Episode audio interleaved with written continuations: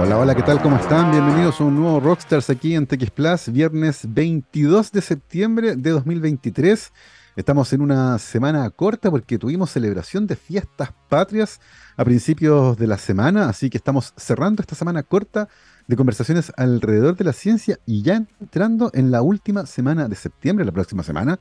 Así que falta poco tiempo para que se acabe el año. Recuerden que siempre después del 18 el tiempo pasa súper, súper rápido. Así que comiencen a revisar ya la lista de cosas que se comprometieron a hacer cuando comenzó este año. Les aseguro que se van a llevar una sorpresita. Al menos a mí me pasó.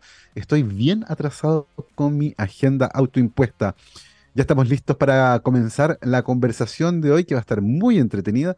Nos acompaña en la transmisión por streaming la doctora Romina Fornes Contreras, matrona titulada en la Universidad de Valparaíso, magíster en Ciencias Biológicas de la Universidad de Chile y doctora en Ciencias Médicas del Instituto Karolinska en Suecia. Actualmente es investigadora de la Facultad de Ciencias para el Cuidado de la Salud de la Universidad San Sebastián, con más de 15 años de experiencia trabajando en investigación biomédica, clínica y docencia Romina, ¿qué tal? ¿Cómo estás? Bienvenida a Rockstars. Hola Gabriel, eh, estoy muy bien, gracias, gracias por la invitación y, te tengo que agradecer por la labor que tú haces eh, para difundir eh, el trabajo que nosotros hacemos, que en realidad nosotros somos reflejos para tratar de difundir hacia afuera lo que se hace, la importancia de, las investigaciones que estamos desarrollando. ¿no? Ahorita que te, agradezco a ti en nombre de la radio, ¿cierto? Por tomarte el tiempo para conversar justamente de esto y entender un poco lo que están haciendo, que es súper, súper entretenido. Pero antes de entrar en eso, me gustaría un poco entender, Romina, eh, cómo llegaste a donde estás, eh, desde el punto de vista de la trayectoria. Eh, tú eres matrona y uno tiene una idea del trabajo que hacen las matronas, pero en tu caso además aparece un interés por la investigación biomédica, te fuiste a hacer un doctorado a Suecia, entonces hay algo ahí bien interesante que pasa en el camino. Cuéntanos primero cómo llegas a estudiar eh, esa carrera, ¿cierto? ¿Cómo te conviertes en matrona? ¿De dónde nace ese interés? ¿Y cómo eventualmente empiezas a mirar hacia el área de la investigación biomédica? Em, bueno, obstetricia nació de, un interés que tenía por conocerme básicamente a mí misma, ¿no? Eh, como eh, cuál era, cómo es el desarrollo, más que más que en realidad como ver cómo nace un bebé, ¿cierto? Sino que era como una, como una exploración, eh, estaba entre, por ejemplo, psicología y obstetricia, y por ahí me decidí obstetricia y quedé en la Universidad del Paraíso. Eh, yo soy de Santiago. Eh, y, y, bueno, ahí fue todo un aprendizaje de vivir sola, ¿cierto? Pero también de la, de la carrera. Es una carrera muy bonita, es una carrera, bueno, larga, como todas las carreras acá en Chile, em, pero que, explora varios ámbitos. Bueno, yo, yo terminé el 2003, así que bueno, hay algunas cosas que todavía nosotros las hemos venido desarrollando después de, ese tiempo, ¿cierto? Porque antes no le dábamos tanto sentido a la sexología, por ejemplo, a, eh, a otras áreas que, están ahora más en auge, ¿cierto? Por el cambio cultural.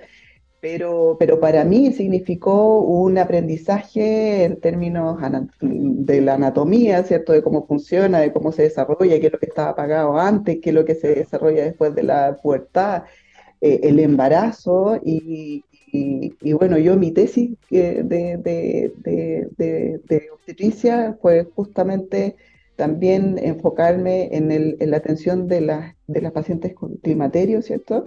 Eh, que en ese momento, en el 2003, todavía estaba muy... Eh, eh, no, no, estaba bien abordado, entonces teníamos que ver cómo, las matronas lo estaban abordando en términos de, de, de, tratamiento, ¿cierto? De, acogida, en ese tiempo eh, pasa el nido vacío, etcétera. Entonces, todo eh, el, más o menos conocer la historia fisiológica eh, y psicológica también de la mujer es algo que a mí me llevó de alguna manera a tratar de explorar esa área y por eso me metí en la carrera. Romina, mencionaste algo que yo encuentro que es súper interesante, particularmente en esta área que tiene que ver con el cambio cultural.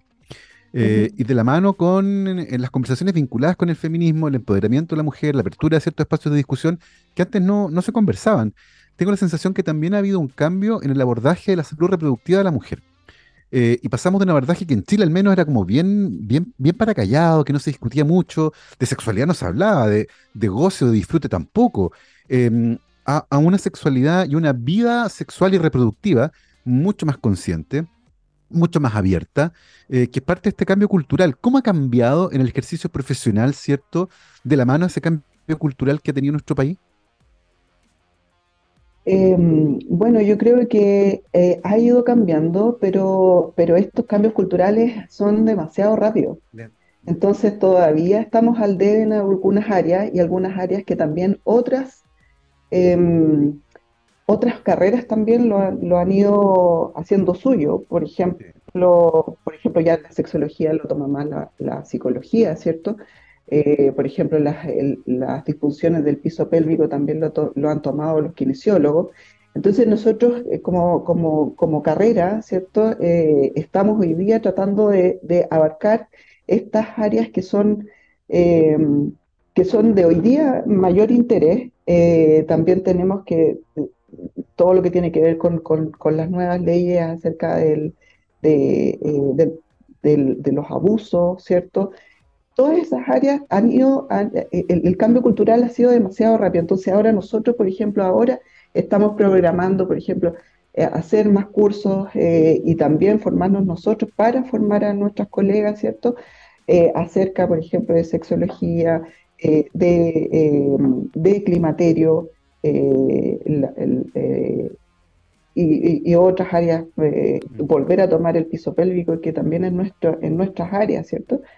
Eh, pero, pero estamos, sí, o sea, respondiendo bien a tu pregunta, estamos, estamos lentos, pero vamos, ah. pero vamos en el camino de, de, de, de, tomarlo. Y tenemos una un pie forzado en la obstetricia de que no todas las, o sea, las, las matronas que siguen, las matronas y los matrones que siguen eh, cursos de posgrado en general se hace en ciencias eh, eh, en estudios epidemiológicos, más hacia ese área y no tanto como a, la, como a la parte básica, que es lo que yo más o menos me quise diferenciar en algún sí. momento. Y, y para eso, para eso la justamente Romina, porque uno mira tu currículum y aparece un magíster en ciencias biológicas. Eh, ¿hay, ¿hay, algún interés que quedó ahí, cierto? Que a lo mejor no fue cubierto, o, o, justamente durante el curso de la carrera empiezan a aparecer otras preguntas que a lo mejor no se cubren en el periodo y uno dice, oye, tal vez acá hay algo que me interesa, que apareció, que es interesante. Eh, cuéntanos un poco cómo es esta decisión de hacer un magíster en ciencias biológicas en la Universidad de Chile y luego la transición a irte a hacer un doctorado. Bueno, el, el, interés por la investigación en general a mí me nació haciendo otra cosa, nada que ver. Está en el segundo año de la carrera y, y, y llegó a la carrera una, una compañera que estaba estudiando antes biología marina. Entonces, eh, ella me dice, oye, te invito a la rama buceo de la U. Eh, entonces yo dije, ya, vamos. Y me acuerdo un día estaba buceando en Orcón, eh, estábamos primero, mi primera actividad de, de, buceo en el mar, ¿cierto? Y, y, me pongo la máscara y yo dije, pero qué bonito, o sea, es otro mundo, en la sensación, lo, lo, el, el frío en la cara, ¿cierto? Y yo dije, oye, pero, pero, pero qué bonito, que me, gust me gustaría saber cada nombre de esos animalitos, qué sé yo. Y, eh, y ahí yo dije, ya, algo de investigación va a haber, y siempre traté como de, de, vincularme un poco más eh, con investigación, y resulta que después, bueno, después de terminar la carrera, eh, yo me vine a Santiago, trabajé en la clínica de Ávila, y en ese tiempo la clínica de Ávila estaba en un proceso de expansión territorial más que nada, y no de expansión como, como, como eh, tomar, eh, estudiar a, su, a, su, a, sus pacientes, ¿cierto? Eh, y por ahí tratamos de hacer algo con un doctor, con un médico, con un, gineco, eh, con un ginecólogo, pero no fue suficiente, no, no, no, terminó, no terminó en nada, entonces yo dije, no, sabes que yo, yo, yo me voy a ir por este otro lado. Eh, fue bien circunstancial. Y, eh, y, ahí entré a la Universidad de Chile. Yo quería estudiar algo relacionado con alguna enfermedad de, de, eh, de la mujer, ¿cierto? Eh, y ahí justamente la persona que me entrevistó porque tú aparte de dar pruebas, ¿cierto?, de conocimiento, tú tienes que entrevistarte con algunos académicos. Eh, me entrevistó Margarita Vega, que, fue mi, que es mi mentora, eh, y Margarita eh, estudiaba SOP. Entonces, por ahí como que hubo un clic y yo dije, ok, me quedo con el SOP, y ahí empecé a trabajar en el IDIMI en el segundo año. Yo entré al, al magíster del 2006 y el 2000, claro, 2005, 2005 y el 2006 me puse a trabajar en el Instituto de Investigación Materno Infantil eh, que está en San Borja. Mencionaste una, una sigla que, que va, va, a ser parte central de esta conversación, que es eh, SOP. Cuéntanos un poco qué es eso.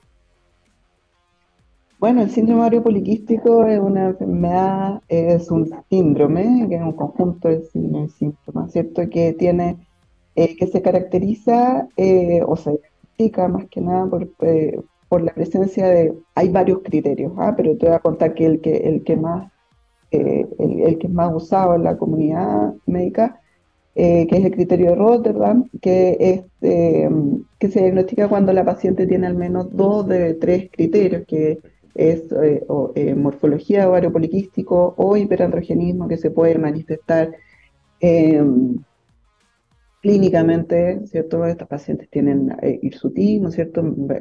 Para que lo entienda la, la, audiencia, como más, más, más bello, facial en áreas en donde con las mujeres comúnmente no tenemos, o no lo tenemos tan desarrollado, ¿cierto?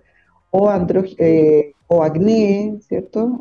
facial, alopecia androgénica eh, o bioquímico, que tú te haces una prueba de, de, sangre, ¿cierto? Y, y, tú puedes eh, medir los, los andrógenos.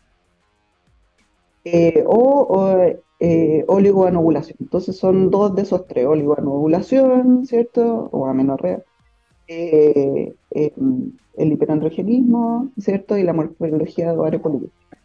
Romina, ¿sabemos qué porcentaje de mujeres en Chile pueden, pueden estar eh, diagnosticadas y qué porcentaje tal vez no conocemos eh, que tienen algunos de estos síntomas y que por distintas razones no han, no han tenido un diagnóstico adecuado?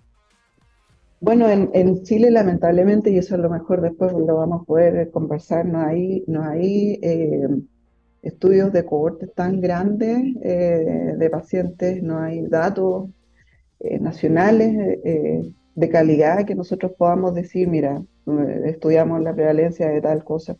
No, no existe. Eh, los datos lamentablemente están bien disgregados en, las comunas. Em, pero, pero se habla que a nivel mundial, ¿cierto? Hay una prevalencia que puede ir desde, desde el 6, 7%, incluso en algunas, en algunas cortes hasta el 20%. Wow. Em, sí, eh, es, bastante común. Em, y, bueno, hay algunas, eh, eh, es, como una enfermedad como crónica, ¿cierto? Porque en realidad una vez, una vez que, tú, que tú recibes el diagnóstico, la paciente no, no hay cura, si bien hay tratamientos que pueden que pueden disminuir la sintomatología o que, o que, o que pueden tratarse estas pacientes para prevenir algunas otras eh, comorbilidades como la resistencia a insulina, ¿cierto? Como la obesidad. Em, pero, pero lamentablemente, tanto como no tiene, no, no, tiene un origen conocido, no tiene un tratamiento. Mira, es eh, interesante también saber que en Chile no tenemos datos de buena calidad eh, para determinar la prevalencia, quizás cuántas mujeres están experimentando síntomas actualmente y no han tenido un buen diagnóstico tampoco. Em, Romina, en el, momento que entraste al magíster en ciencias biológicas en la Universidad de Chile y conociste a tu mentora, ¿cierto? Eh, ¿Qué preguntas tenían ustedes para hacerle a esta enfermedad? ¿Qué cosas querían estudiar, por ejemplo? Em, ¿En qué tema te metiste eh, más específicamente? Bueno, Margarita en ese momento, pues, Margarita siempre ha estudiado el endometrio de estas mujeres eh, y como estas mujeres tienen a pesar de que no es un criterio diagnóstico, las, las pacientes tienen harta obesidad y la obesidad también tiene problemas con la infertilidad y el síndrome ovario en sí se, calcula que, la infertilidad llega al 50% de estas pacientes. Entonces, eh, hay, había que, em, hay que, hay que empezar a disectar, ¿cierto? ¿Qué, es lo que es? Eh, el, eh, por dónde viene, si acaso hay un problema de implantación o hay un problema de, de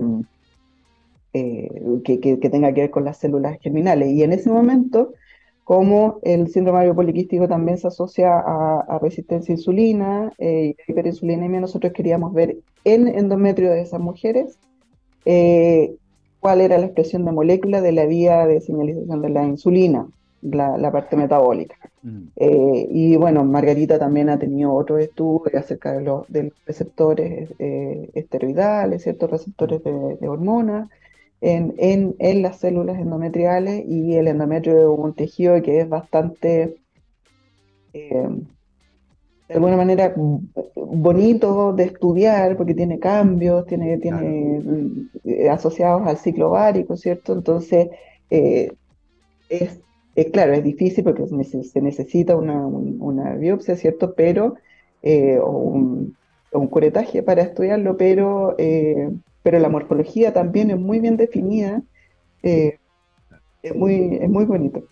Entonces, bueno, yo me quedé ahí con, con ella y, y bueno, de, ahí salí, eh, de ahí salí a la vida de, la investigadora tratando de remar ahí contra la corriente, diríamos. Sí, porque siempre es complejo hacer investigación, sobre todo cuando tiene un, foco un poco más, más clínico, más biomédico, ¿cierto? En Chile, con, pocos recursos para investigar eh, habitualmente.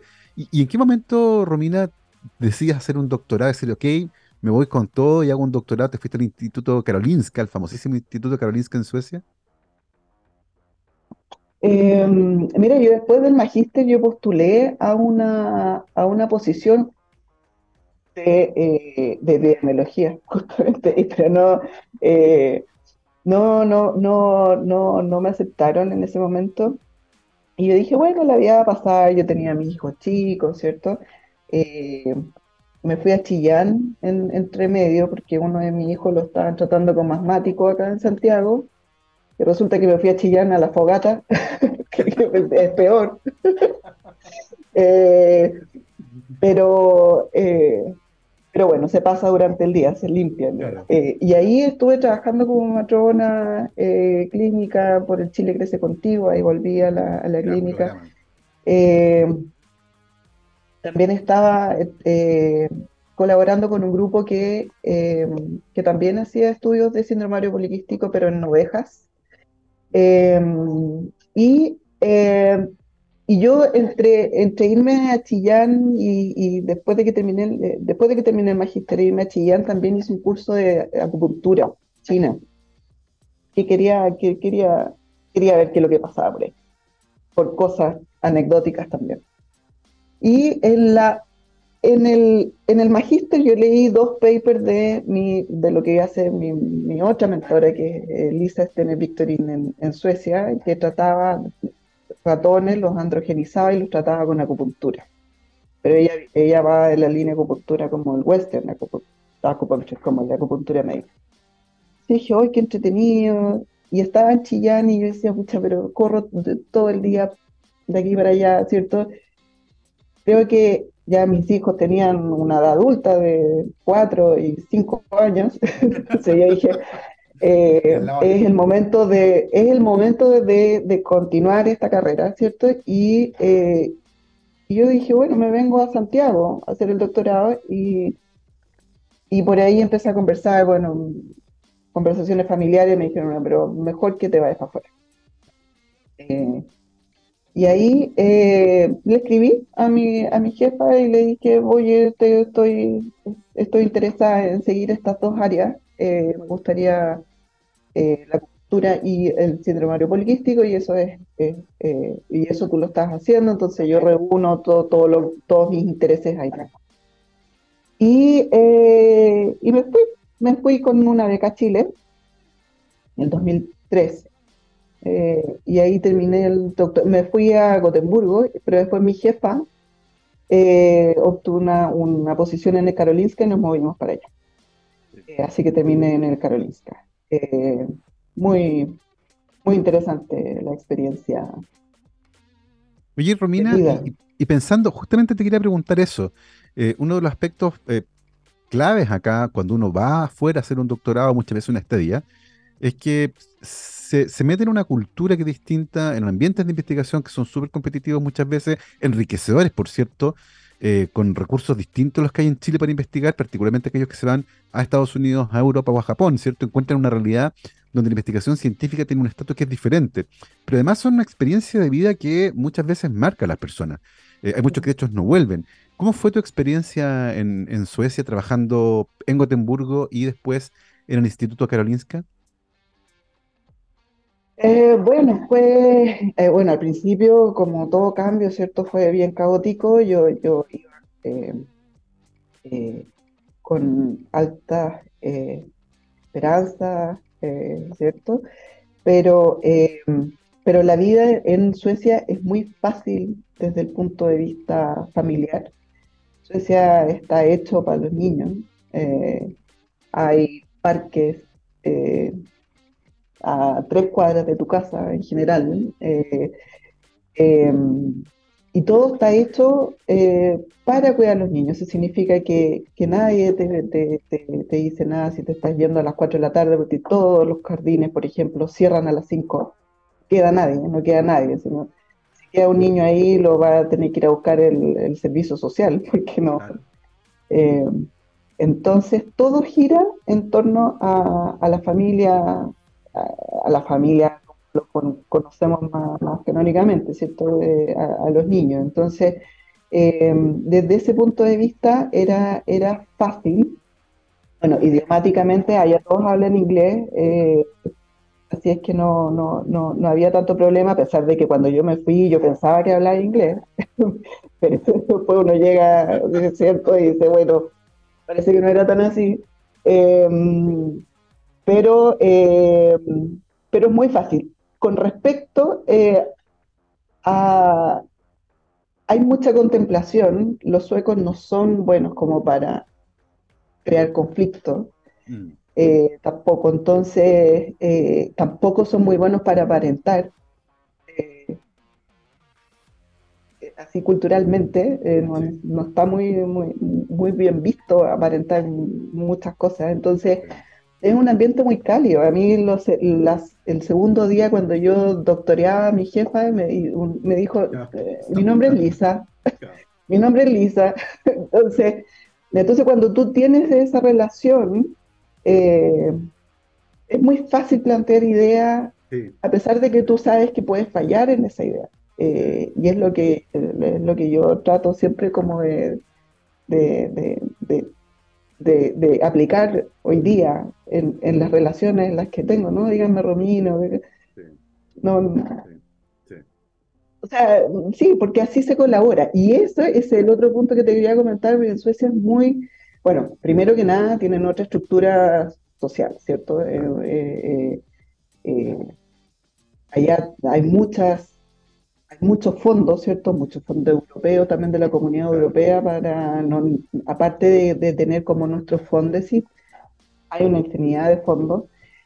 Entonces, la gente no se preocupa de competir, sino que se preocupa de colaborar. Entonces, entonces, cuando tú estás en el laboratorio, yo me acuerdo que miraba, yo decía, pero qué magnífico, porque llegaban otros grupos, ¿cierto? Y contaban lo que estaban haciendo, pero abiertamente, mira, y aquí necesitamos ayuda, eh, y aquí no sabemos cómo hacerlo. Entonces las ideas burbujeaban eh, y, era muy distinto a lo que yo ahora también he visto en Chile. Yo me, yo me he juntado con gente y es como, uno cuenta poquito, ¿cierto? Porque uno tiene el fondo y tiene un, par de cosas más, entonces es, distinto, es mm. distinto. Eh, al contrario de, lo que uno piensa, yo pensaba que me iban a hacer todos los buffers allá cuando llegara.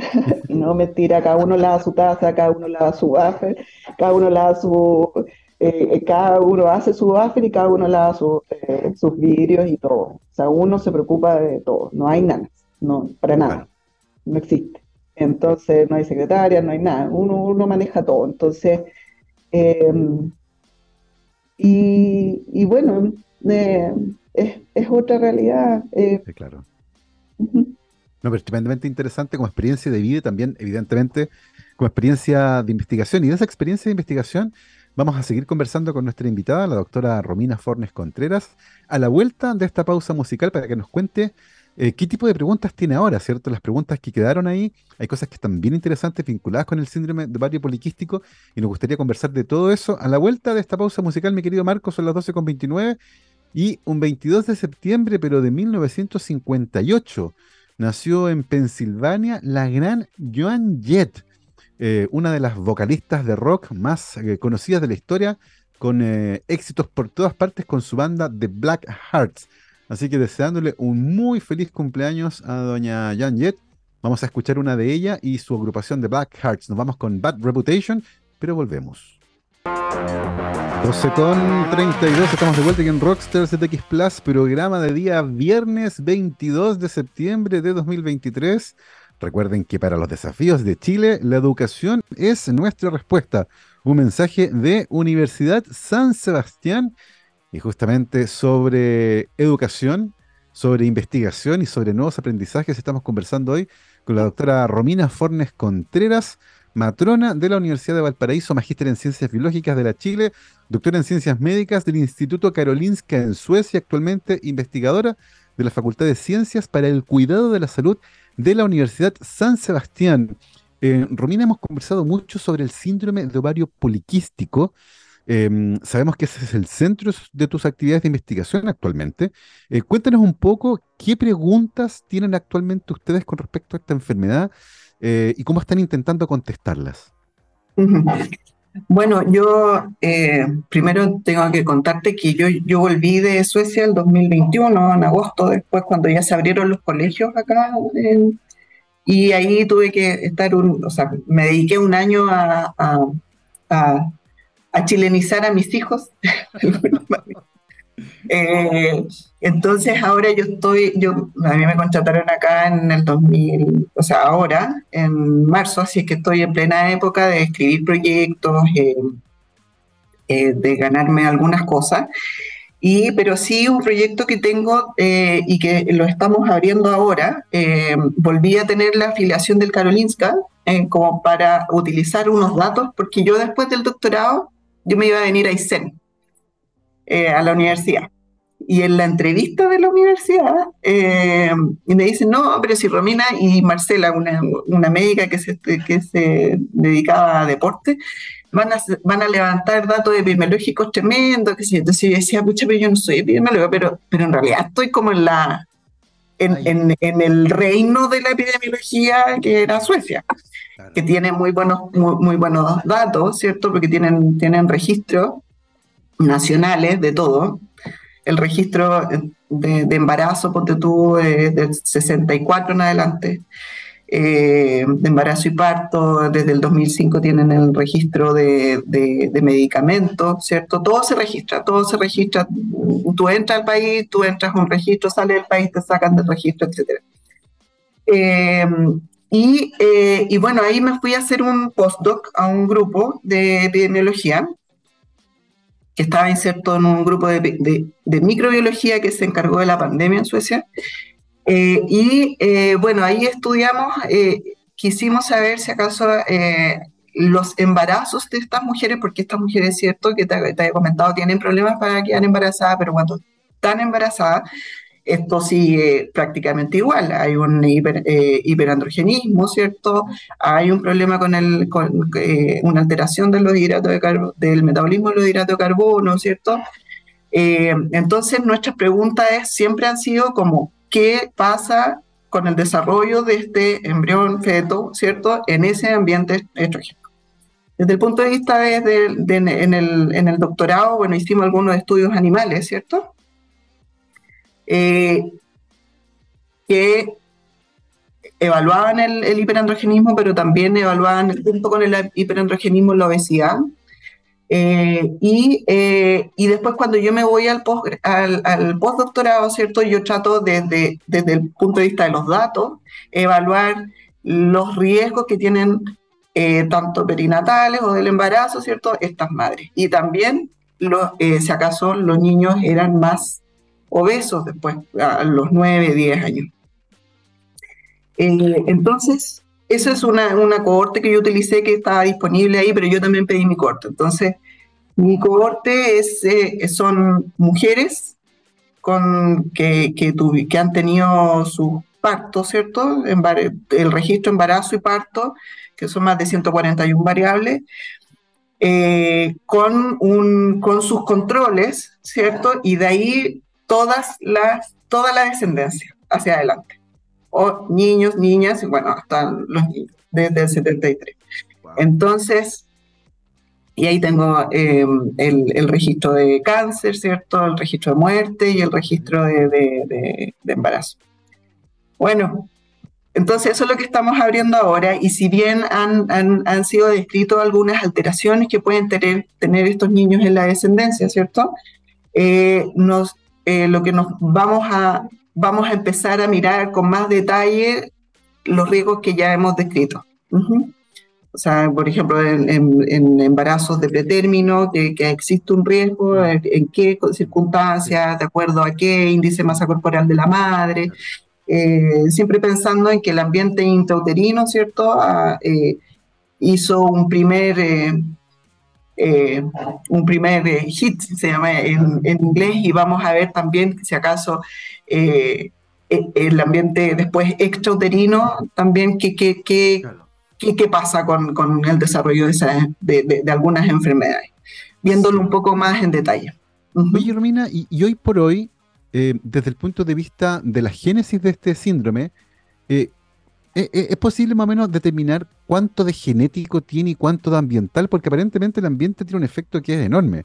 Y, la exposición, por ejemplo, a cierto tipo de hormonas de manera intrauterina genera efectos de largo plazo en esos embriones que se han formado en ese ambiente pero evidentemente están actuando sobre ciertos genes que también podrían venir alterados en algunos casos por otras condiciones distintas, por mutaciones, por epigenética, por otras cosas. ¿Se sabe más o menos cuánto es ambiental, cuánto es genético actualmente? ¿Cómo se discute en cuanto a su génesis del síndrome de ovario poliquístico? En general han habido estos grandes estudios de GWAS, ¿cierto? Que han determinado algunos, que han identificado algunos, algunos genes, eh, pero ningún gen por sí solo explica la, patología. Entonces tiene un origen poligénico, que, lo, Ahora bien, nosotros, por ejemplo, lo que yo hice en el doctorado, que fue como nosotros trabajamos con ratas primero y mi jefa me dijo, mira, vamos a cambiar a ratones, y después vamos a poner el, la obesidad como segundo factor, ¿cierto? Que hay que evaluarla sí, eh, sí o sí. Eh, bueno, todos esos estudios que yo hice después finalizaron en una, eh, que vimos que la F1, que es la generación, ¿cierto?, que, nació de esa, de esa madre a las que les inyectamos los andrógenos, tenían algunas, algunas alteraciones, por ejemplo, en el hígado eh, de los fetos, ¿cierto? y que también habían algunas moléculas en la placenta que también estaban alteradas en su expresión. Y después nosotros queríamos ver, oye, pero ¿y qué pasaría si nosotros inyectamos a la madre y después seguimos las generaciones, ¿cierto? Eh, y, hacemos un estudio transgeneracional, o sea, hasta la F3, eh, esa, esa camada que no estuvo expuesta a los andrógenos. Y claro, hemos visto, ahí por ahí tú, tú seguramente viste algunos, algunos, algunos papers, eh, que, claro, yo contribuí de alguna manera a, a, setear bien el modelo, ¿cierto? Pero después ese, ese paper, por ejemplo, el Nature o el, o el Cell eh, Reports, eh, lo que hablan es que existen algunas modificaciones que, tras, que, que, que son eh, de alguna manera genéticas y que mm. sobrepasan y, hasta, la, hasta la tercera generación y todavía, o sea, podríamos seguir explicando explicando más o estudiando un poco más, ¿cierto? Eh, pero así contestando tu pregunta, no, no, existe así, tal porcentaje genético y tal porcentaje epigenético, porque bueno, en realidad estamos hablando de embarazos también, entonces es, difícil estudiar embarazos, no, no los podemos modificar, o sea, por, obvio, por, por razones obvias.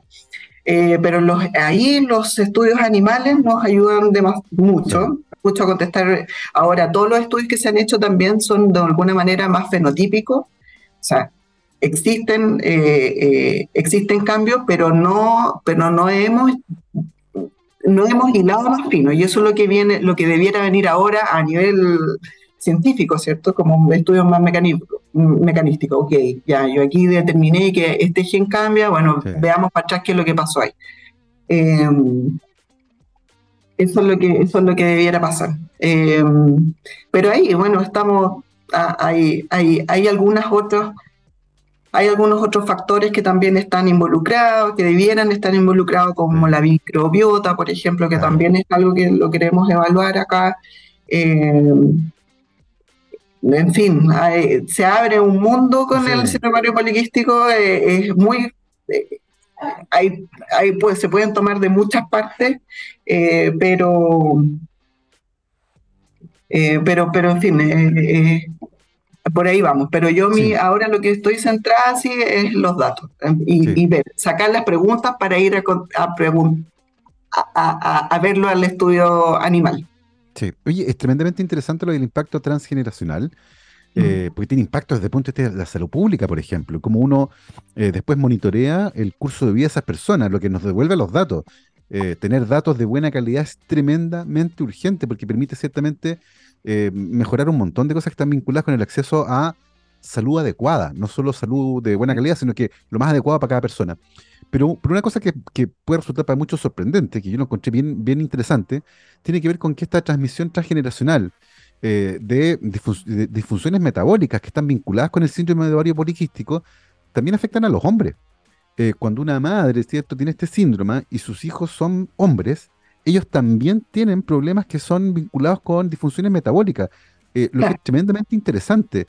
Em, y, podría explicar, eh, porque además estamos viviendo un mundo donde existen evidentemente eh, factores que inducen a la obesidad y, podría haber un efecto sinérgico ahí. en Chile, ¿qué tanto estamos estudiando los efectos que se producen, o en el mundo incluso, en los hombres que nacen de mujeres que tenían síndrome ovario poliquístico?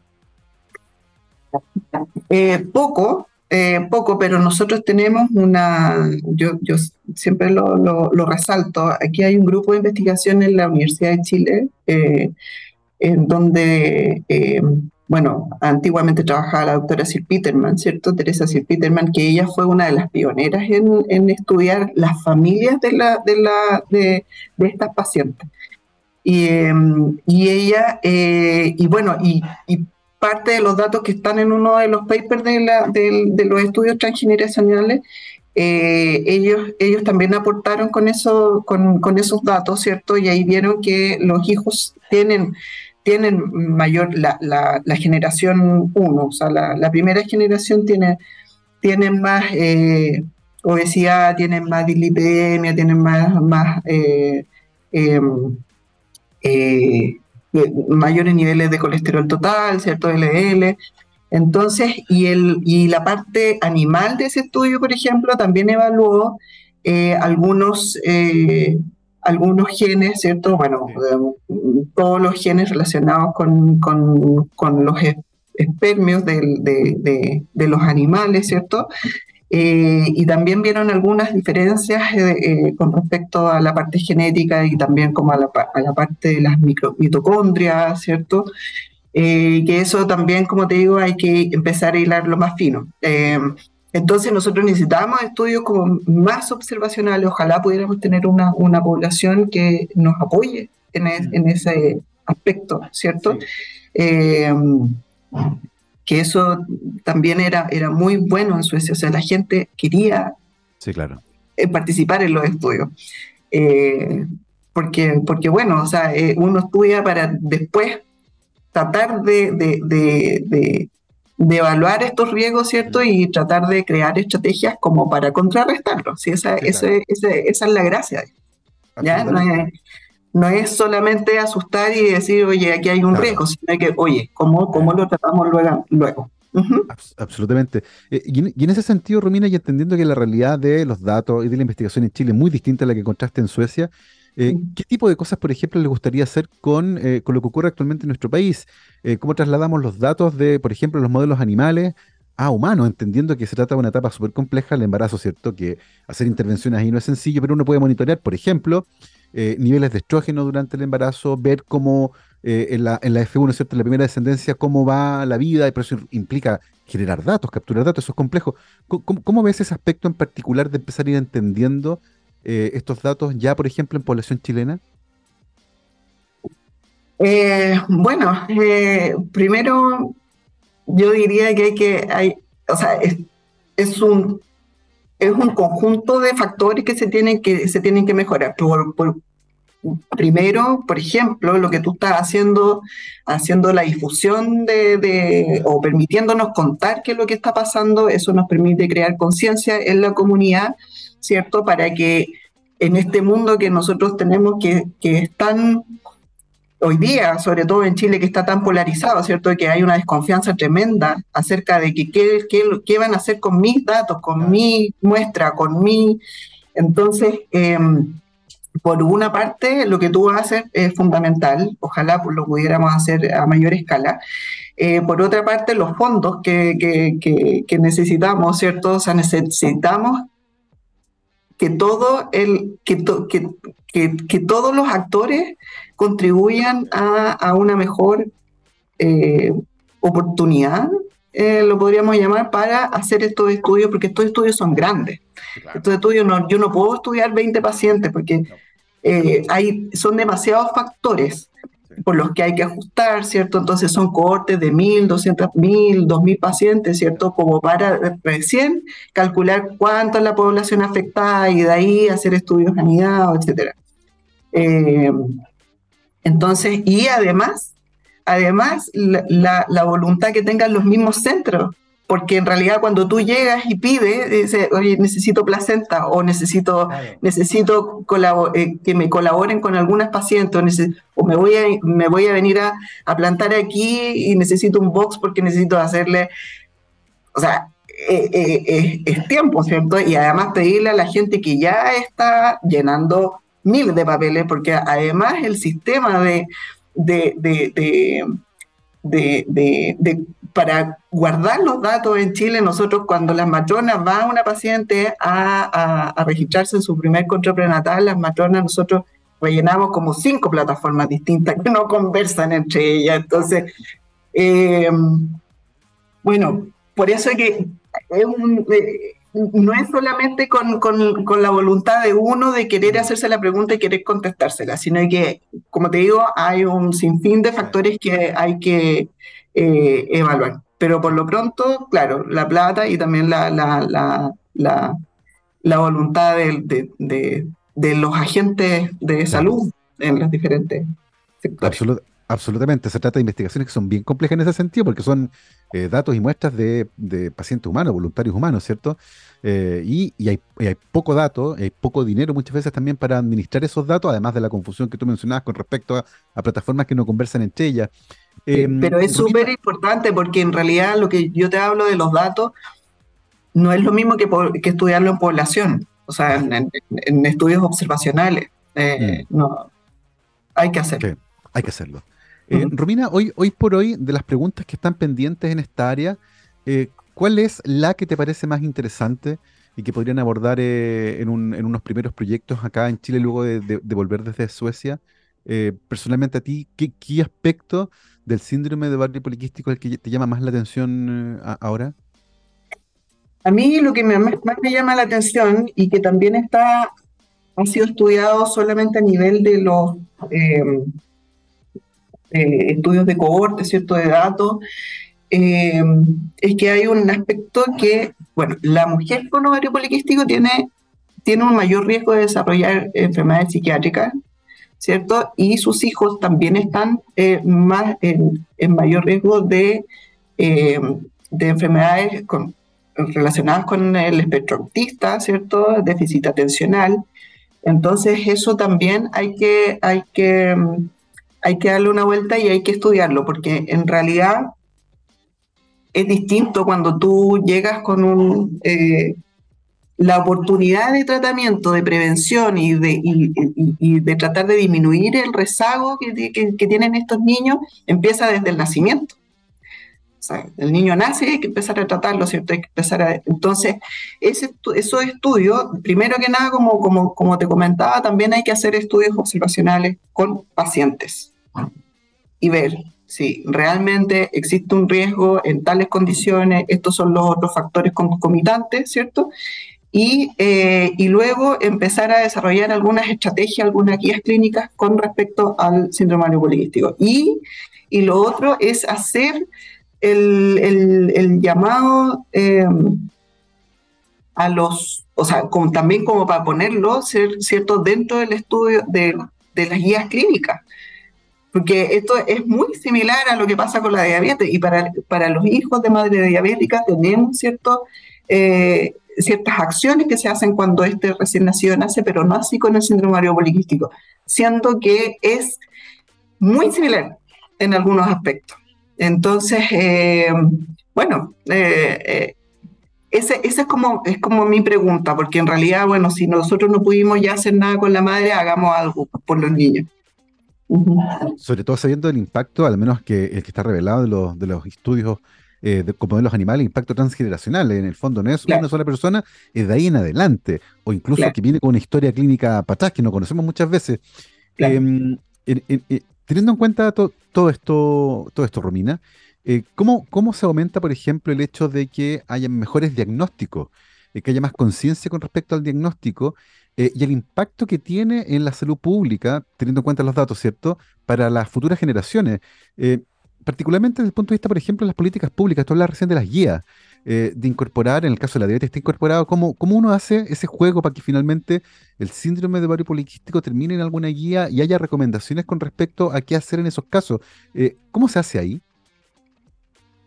Bueno, es lo que nosotros estamos tratando de, hacer por medio de los proyectos que tenemos. Por ejemplo, ahora para escribir el Fondesit yo me comuniqué con, estoy en contacto con la, con, la Municipalidad del Bosque. Eh, eh, entonces, claro, cuando uno, cuando uno va a contar el proyecto, a, uno le dice, hoy no tenía idea. Sería interesante, es súper interesante que, que lo estudiemos porque así nosotros después vamos a tener que eh, diseñar alguna, algunos, algunas actividades relacionadas con este, eh, con este problema, ¿cierto? Eh, pero así se empieza de, de, poco en realidad. O sea, primero en la difusión y la difusión también dentro de, todas las cosas que nosotros tenemos que hacer como académicos, de ir mirando, haciendo seminarios con, con, con algunos con, bueno, con todo el, personal, ¿cierto?, eh, de salud, desde atención primaria, que son los fundamentales, hasta atención terciaria, ¿cierto? Eh, workshop. Bueno, ahí, eh, ahí uno tiene que, tiene que ir, ir tratando de sembrar la semilla como del interés también, como para que todo esto funcione. Porque como te digo, todo está en, en, estos estudios, pero faltan los estudios en, humanos y con Hay mucho, mucho por hacer todavía en esta área. Eh, una que en particular, ¿cierto? Uno pensaría inicialmente que afecta solo a la salud reproductiva de las mujeres, eh, pero como los estudios sugieren, ¿cierto? Particularmente en los modelos animales, eventualmente también podría afectar eh, a los hombres la exposición intrauterina a cierto tipo de hormonas durante el embarazo, también a las mujeres y además transgeneracional, a los hijos de los hijos de los hijos, con impactos en la salud pública que la verdad son francamente muy difíciles de proyectar porque también sabemos poco todavía. Hay muchos desafíos, lo que tiene que ver con los datos, por ejemplo, y con ir avanzando en tener mejores datos de salud para también poder incorporarlos en las futuras guías. Son las 12.55 con y estamos terminando esta muy entretenida conversación. Les recuerdo que hoy nos acompañó la doctora Romina Fornes Contreras, matrona titulada en la Universidad de Valparaíso, magíster en Ciencias Biológicas de la Universidad de Chile y doctora en Ciencias Médicas del Instituto Karolinska en Suecia, actualmente investigadora de la Facultad de Ciencias para el Cuidado de la Salud de la Universidad San Sebastián. Romina, muchísimas gracias por habernos acompañado hoy. Muchas gracias, Gabriel. Y, bueno, eh, invitar a toda la comunidad médica, y científica, ¿cierto?, a, colaborar. Eh, yo siempre estoy abierta eh, a contar las cosas que, estamos haciendo y, a recibir feedback y, hacer esto un poco más potente para la salud de Chile, de sus mujeres y de sus hombres también. Absolutamente. Muchísimas gracias, Romina, y siempre encantado de volver a conversar eh, contigo. Te deseamos todo el éxito del mundo. Nos vamos, Marco es viernes. Vámonos con eh, una rapidita de, bueno, de nuestra cumpleañera, porque el 22 de septiembre del 58 nació la genial Janjet, que con su banda Black Hearts nos dejó un montón de éxitos. Nos vamos con una de mis favoritas, I Hate Myself for Loving You, de John Jett and the Black Hearts. Que esté muy bien, buen fin de semana. Chao, chao.